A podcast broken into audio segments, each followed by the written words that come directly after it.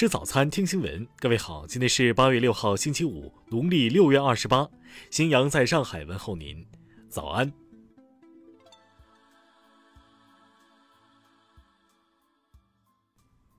首先来关注头条消息。当地时间八月四号，孟晚舟引渡案聆讯在加拿大温哥华再次开庭。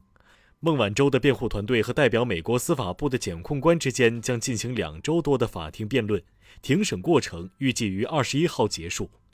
法庭将聚焦三方面内容：一是孟晚舟辩护律师团队所主张的程序滥用问题第三分之；二是辩方主张的司法救济问题；最后，法庭将进入拘押待审环节，围绕美方证据充分性问题，由辩方回应控方主张。华为加拿大公司四号发出声明，重申华为对孟晚舟的清白保持信心，并将一如既往支持孟晚舟寻求正义与自由。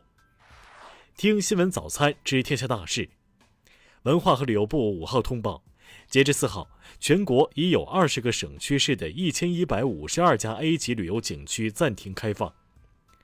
美国四号宣布向台湾出售四十台 M 幺零九 A 六自行榴弹炮系统等，共计七点五亿美元的军火。国台办回应坚决反对。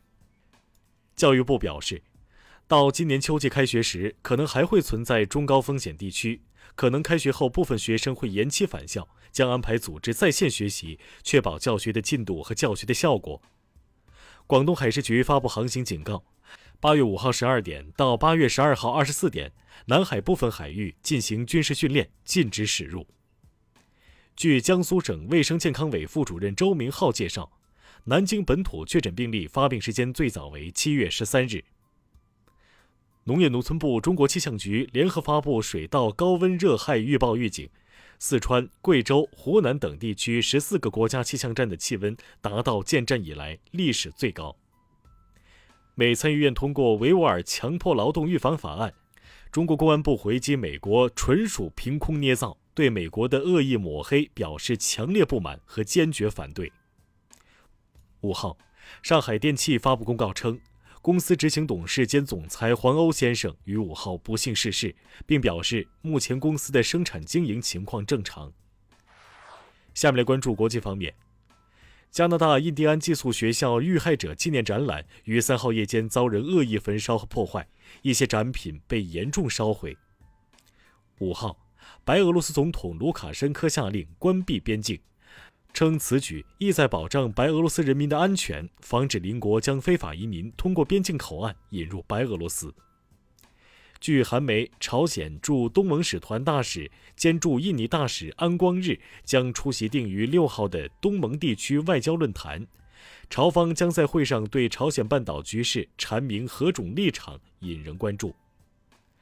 当地时间四号，孟加拉国一艘载着新郎前往新娘家的接亲船只被闪电击中，造成至少十七人死亡，包括新郎在内的十四人受伤。希腊近期遭遇连日高温强风天气，全国各地的着火点已达到了一百多个。奥林匹克运动发源地奥林匹亚遗址附近也出现了火情。阿富汗民族和解高级委员会成员塔丁汉称，塔利班最近一个月已经在坎大哈杀害九百人。当地时间四号，美国德克萨斯州一辆超载巴士在高速公路上翻车，造成至少十一人死亡，车上多为移民工。德国不顾世卫组织呼吁，宣布从九月开始为高风险人群提供第三针新冠疫苗。下面来关注社会民生。四号，网传中央美院确诊教授携妻子闺蜜同游三亚，回京航班上被感染新冠。该确诊教授称已委托单位就此谣言报警。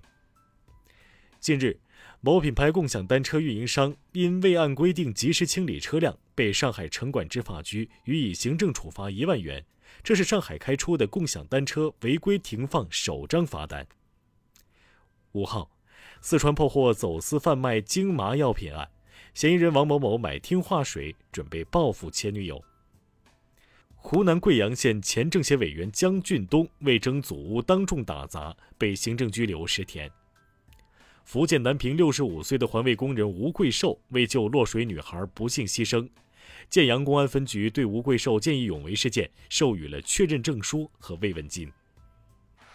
下面来关注文化体育。国家电影局进一步加强当前电影院疫情防控工作，中高风险地区电影院暂不开放。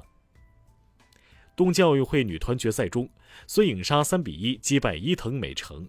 赛后，孙颖莎表示：“我们两个人非常享受比赛。”五号，中国田径首位入籍运动员郑妮娜丽结束田径女子七项全能全部比赛，最终以六千三百一十八分取得第十名。中国体操奥运狂揽三金之后，国际体操联合会官员表示，体操项目的规则和器械都将迎来重大改革。以上就是今天新闻早餐的全部内容。如果您觉得节目不错，请点击再看按钮。咱们明天不见不散。